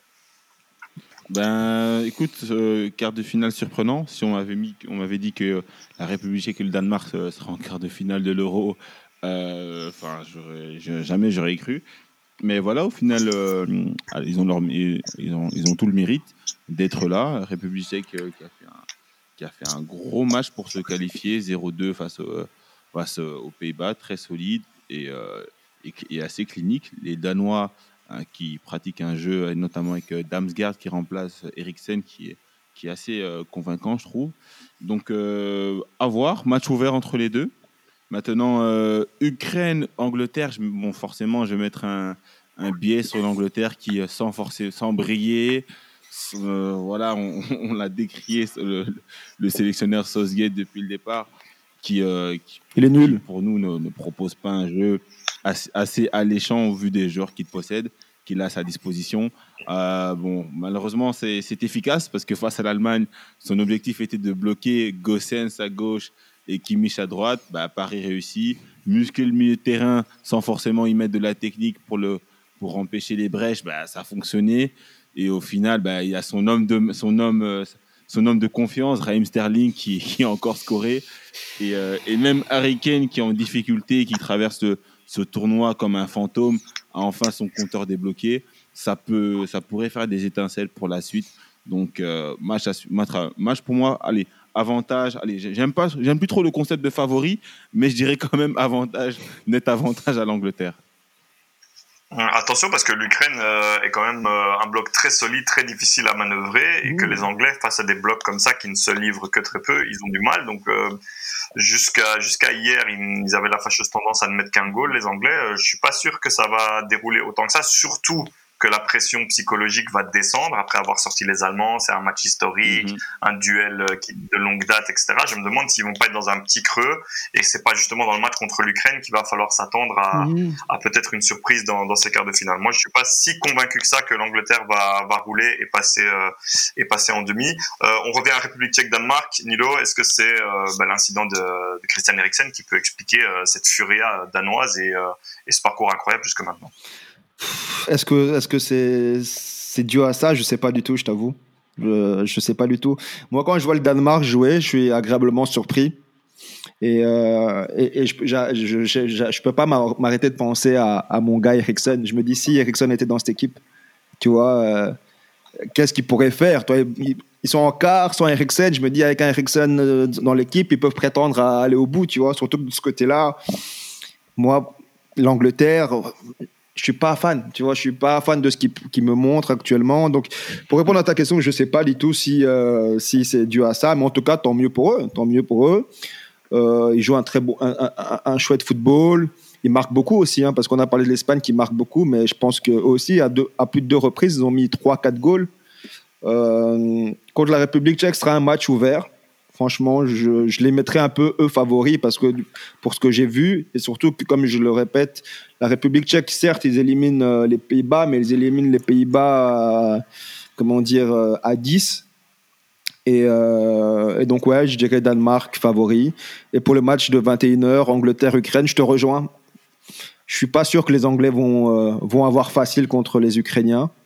Que notre ami notre ami euh, nous avait déjà prévenu. Southgate. Euh, non, notre, euh, tu vois, donc. ah oui.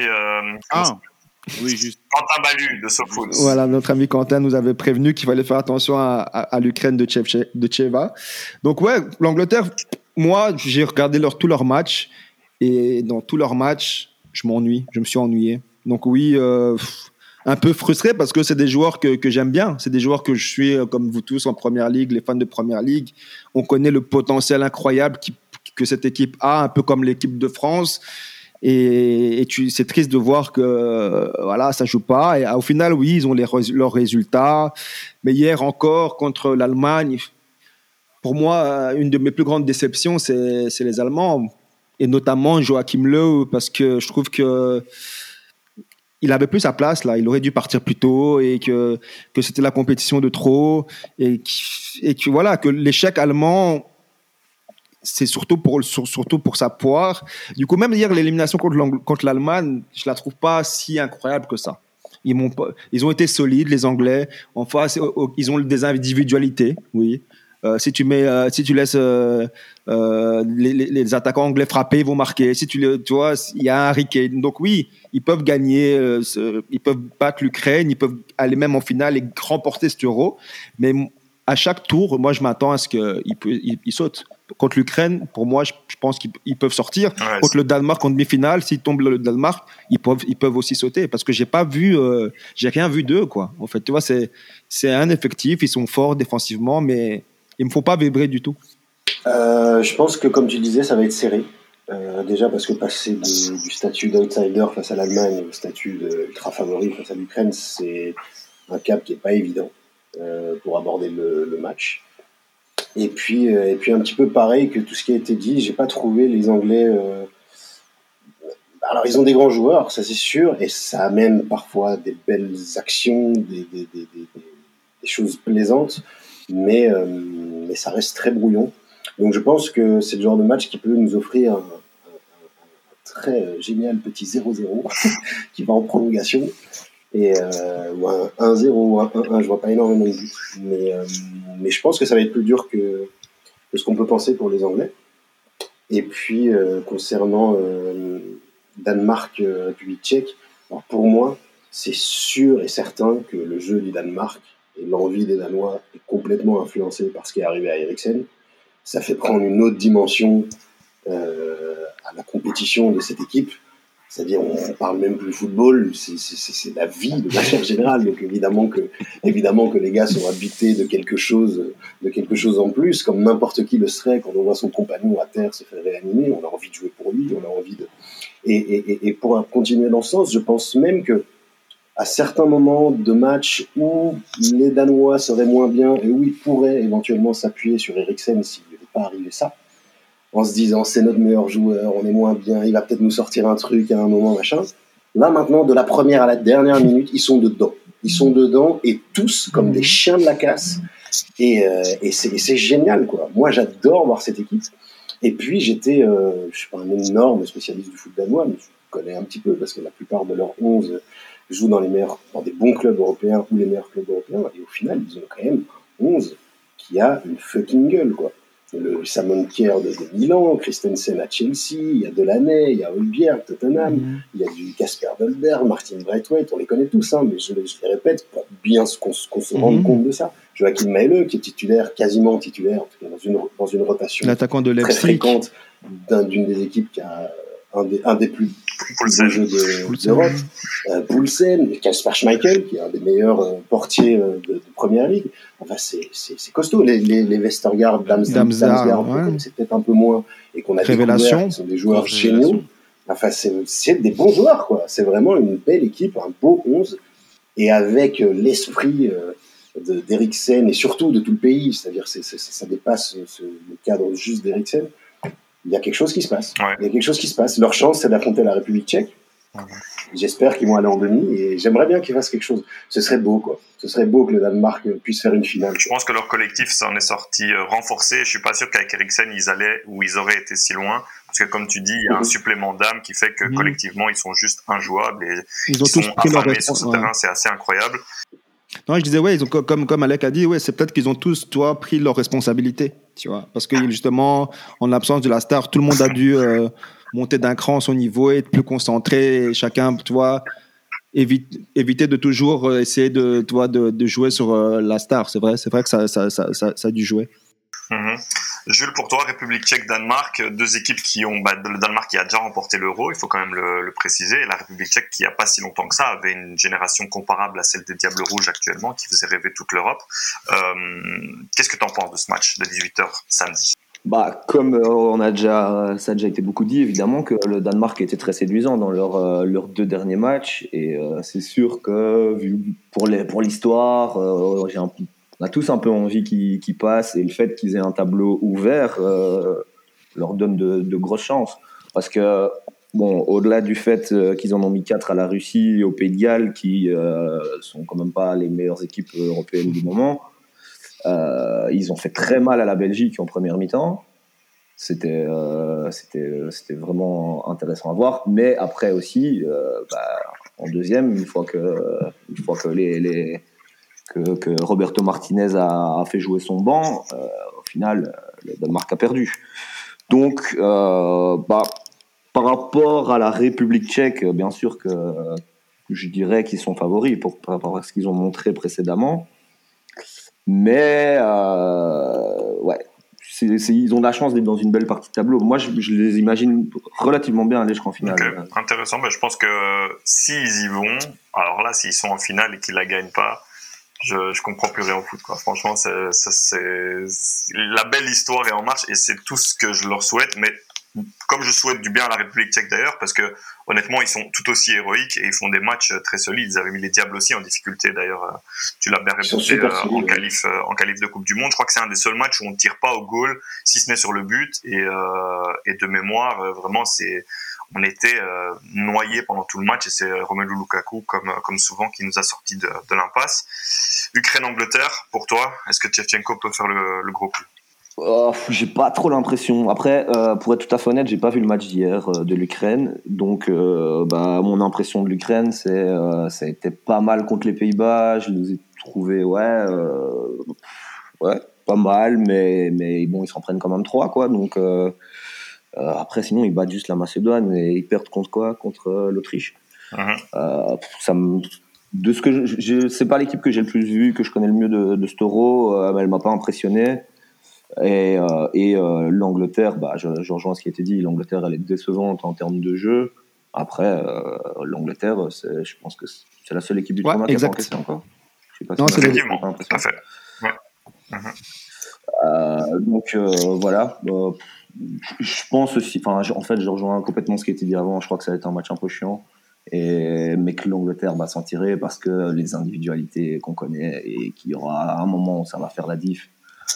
Après, euh, ouais, je, je serais curieux de voir l'Angleterre contre une équipe euh, comme, le Dan, comme le Danemark, si, si tant est que c'est le Danemark qui passe. Ça- là, ça m'a. Une dernière envie, petite quoi. chose pour, pour compléter sur les Anglais. euh, J'ai envie de rappeler qu'ils ont joué leur- tous leurs matchs à domicile à Wembley. Et malgré ça, ils n'ont pas été incroyables, tu vois. Et là, si je me trompe pas, ils vont jouer à Rome, tu vois. Et, euh, et voilà quoi. Donc, euh, toi, voilà, pour une équipe qui, inversement à la- au Danemark, qui joue à domicile, tu, tu ressens que, tu vois, l'engouement, que tu vois que tu ressens l'avantage un peu de jouer à domicile. Les Anglais, ils ont joué à domicile et on voit rien, quoi. Mhm. Ouais, c'est vrai.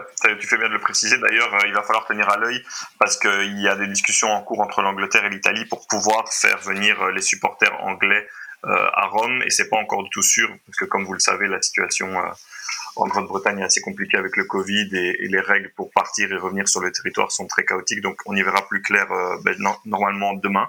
Euh, on a été bien mignons, on a discuté très poliment de tout ça. Maintenant, je veux vos pronos, les gars. Alex, je commence par toi. Suisse, Espagne, Italie, Belgique, République tchèque, Danemark, Ukraine, Angleterre.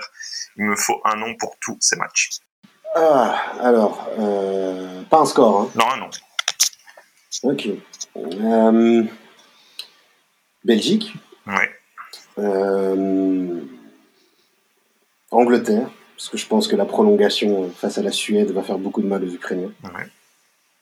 Euh, Ceci dit, ça n'avait pas empêché les Croates de sortir les Anglais en demi-finale de Coupe du Monde alors qu'ils en avaient Évidemment, bien sûr. Bien sûr. Euh, Danemark, et puis. ah. J'aimerais que la Suisse y aille, mais euh, je, vais quand même dire l'Espagne. Très bien. Jules. Euh, bah, pareil, hein, je pense qu'on a eu notre lot de surprises euh, juste avant. Donc en fait, euh, je dirais exactement comme Alec. euh, Belgique, Espagne, Angleterre, C'est parce que Danemark. t'es mon copain, ça. Belgique, Espagne, Angleterre. Allemagne. Très bien. Est-ce que les experts vont varier un petit peu ou pas? Laurent Ah bah figure-toi que pour moi c'est parce que je suis dans une, euh, une- un peu comme euh, Alec et Jules dans une forme de logique et je me dis que la Belgique a enfin les armes de euh, pour aller jusqu'au bout parce qu'ils voient le tableau qui s'ouvre et qui commence petit à petit à prendre conscience. Et je pense qu'ils vont être galvanisés et, sérieux pour aller jusqu'au bout. Du coup, donc, ouais, Belgique, Espagne, parce que la Suisse, à un moment donné, enfin, je pense que ça, ça, ça devrait avoir des limites parce que l'Espagne a plus de ressources et que s'ils montent en puissance, comme on l'a dit, ben, ça devrait payer. Ukraine-Angleterre, la même chose, dans un match fermé, les, individualités qui vont faire la différence. Un Kane, un Rashford, un Sterling, un Foden, un Sancho, je l'espère. Pourquoi pas. Et, euh, et, enfin Danemark, parce que voilà, sont sur leur lancée, tout simplement. Très bien. Nilo, tous les espoirs reposent sur toi. Ouais, ben moi, je vais, je, vais aller dans. Je vais pas faire comme les autres, franchement et honnêtement.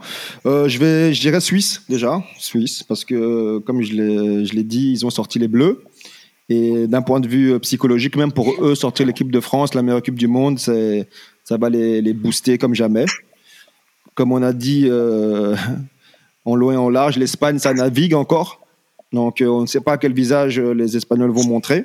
Donc euh, les Suisses, s'ils partent sur les mêmes euh, sur, euh, sur les mêmes bases que contre l'équipe de France, je ne vois pas pourquoi ils sortiraient pas ces Espagnols. Donc je dis Suisse. Belgique, Italie, ton, ton argumentation a fait pencher la balance, Antoine. Je dirais du coup Italie quand même. Pourquoi? Parce que j'ai peur que, en fait, j'ai peur qu'on perde la bataille du milieu. Tu vois J'ai peur qu'on perde la bataille du milieu de terrain. Y a en effet Locatelli euh, Jorginho et, euh, et, euh, et, Nicolo qui, Barella qui, qui, qui jouent, tandis que nous, justement, avec un Yuri qui n'a pas, qui a pas encore montré son, beau, son plus beau visage, Witzel qui est pas à 100% et un De Bruyne qui, qui est incertain. C'est surtout ça. Limite, si on avait notre ce trio-là en forme comme les Italiens l'ont, je, pourrais dire, mais là maintenant, je me dis, ouais, peut-être que l'Italie pourrait gagner la bataille du milieu de terrain, et, donc je dirais Italie malheureusement. J'espère avoir tort. Et euh, mhm. les deux autres, du coup, c'est euh, un petit instant. Ukraine, Angleterre, République tchèque, Danemark. Ukraine, Angleterre, je dirais Angleterre, parce que euh, comme je ne sais plus qui l'a dit, je pense que la, le match, les prolongations des, des Ukrainiens, ça va leur faire mal. Donc, euh, Ukraine-Angleterre, je dirais Angleterre, en espérant qu'en demi-finale, euh, il se fasse sortir par les Danois. Du coup, euh, le, dernier match, je pense que le Danemark va l'emporter contre, contre la République tchèque. Très bien. Eh ben, ça nous fait pas mal de similitudes, sauf pour Nilo. Très bien, j'ai noté tout ça. Et toi Alors, moi, ben, je vous l'ai dit, je vois l'Italie. Suisse-Espagne, malheureusement, j'ai l'impression, j'aimerais que ce soit la Suisse, mais j'ai l'impression que que l'Espagne est lancée et qu'un petit peu comme euh, comme je le disais, l'ascendant, enfin l'ascenseur émotionnel va, être très difficile à digérer pour les Suisses et je les vois sortir contre l'Espagne parce qu'ils ne sauront pas faire euh, deux prestations euh, de, de, même, de la même facture.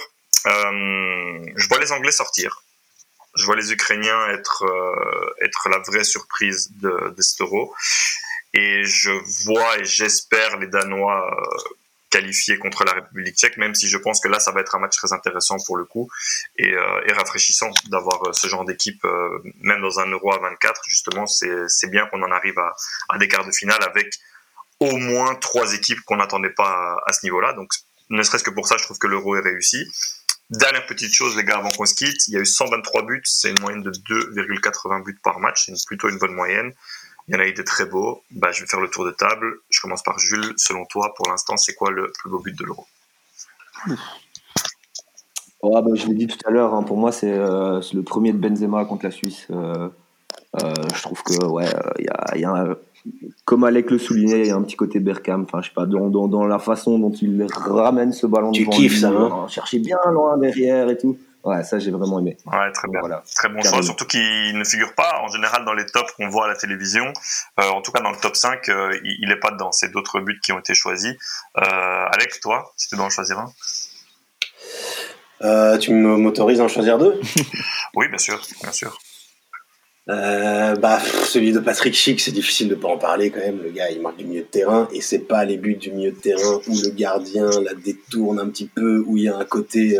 Ah, c'est vraiment la grosse frappe du milieu de terrain parfaitement placée qui finit sous la barre. Enfin, c'est C'était génial. Et puis, euh, j'ai un petit coup de cœur quand même. On est éliminé, mais je vais quand même en parler pour la frappe de Pogba. Pogbiche, trouvé juste délicieuse. La y a, faire des mines enroulées comme ça, Mhm. c'est très dur techniquement. Envoyer une mine avec une courbe telle que celle-là, c'est très dur techniquement. Et, euh, et voilà, j'ai surkiffé ce C'est ce qu'on appelle le chant du cygne. le gars, il est payé 20 millions par an par Manchester United et il garde ses plus beaux goals pour l'équipe de France. Ça, c'est un bon gars. Ouais. C'était que le plus beau goal. Je joue avec cœur. Attention, Ce qu'on appelle le patriotisme. Ouais. Nilo, du coup. Ben moi, les gars, je vais, tu je vais un peu sortir de. de J'en ai tellement et c'est répétitif. Je pense que mon plus beau goal, je l'ai déjà dit en soi, c'est comme un peu. C'est comme Alex, je pense que celui de, de Chick qui, à la première journée, qui, qui sera difficile de faire plus beau, ou celui de Yarmolenko. Du coup, moi, je vais choisir. Je vais, je vais parler du, pour moi du plus beau manqué. Et ça, ça va me permettre justement de rebondir sur une petite stat pour remplacer une quand même. Euh, mon plus beau manqué, c'est celui de, de Thomas Müller hier. Je ne sais pas si vous l'avez vu. Le le face-à-face Ah oui, euh, oui, oui. pour pouvoir égaliser. Je l'ai vu partir. Je connais Müller. Je connais mon gars. J'ai dit, c'est goal. J'ai fait les égaliser et il rate. Eh. Et il rate. Et il la prend bien. Mais hein, enfin, oui, toi, quand tu y frappes la balle, tu vois pas encore le goal. Tu Ouais, dis, c'est goal. ouais. C'est goal. Ouais, Et il le met à côté, quoi. Ouais. Je, je Du vois coup- que tu le connais bien. Et, et du coup, tu vois, Müller, du coup, qui, qui rate ce goal. Et euh, ça la, la stat est la suivante. Donc, c'est, c'est Müller, c'est 15, à- 15 matchs en, euh, en, en, en- en compétition donc, européenne, donc à l'Euro. Il a joué 15 matchs en, euh, en tout dans sa carrière à l'Euro. Et il a marqué zéro goal. Et c'est, assez fou parce qu'il faut rappeler que Thomas Müller, c'est le, le deuxième meilleur buteur de l'histoire de la Coupe du Monde. Ouais, tu vois, donc c'est ça en fait. Ah ouais. C'est le deuxième meilleur buteur de l'histoire de la Coupe du C'est Monde. fou, quoi. Et euh, je pense qu'il a, il a mis 9 goals en Coupe du Monde. Et Mhm. euh, en 3 Coupes du Monde, il a mis 9 Donc, C'est goals. deux Allemands, quoi. Ouais, C'est ça, il, a, ouais. il a mis 2, 9 goals en, en 3 Coupes du Monde et en 3 euros, ben, il en a mis 0 en 15 matchs. Quoi. Du coup, Voilà. en gros. Thomas Müller en Coupe du Monde, c'est Miroslav Klose, mais en, en Coupe d'Europe, c'est Timo Werner. Exact. Exactement. Exact. Exactement. Merci Laurent.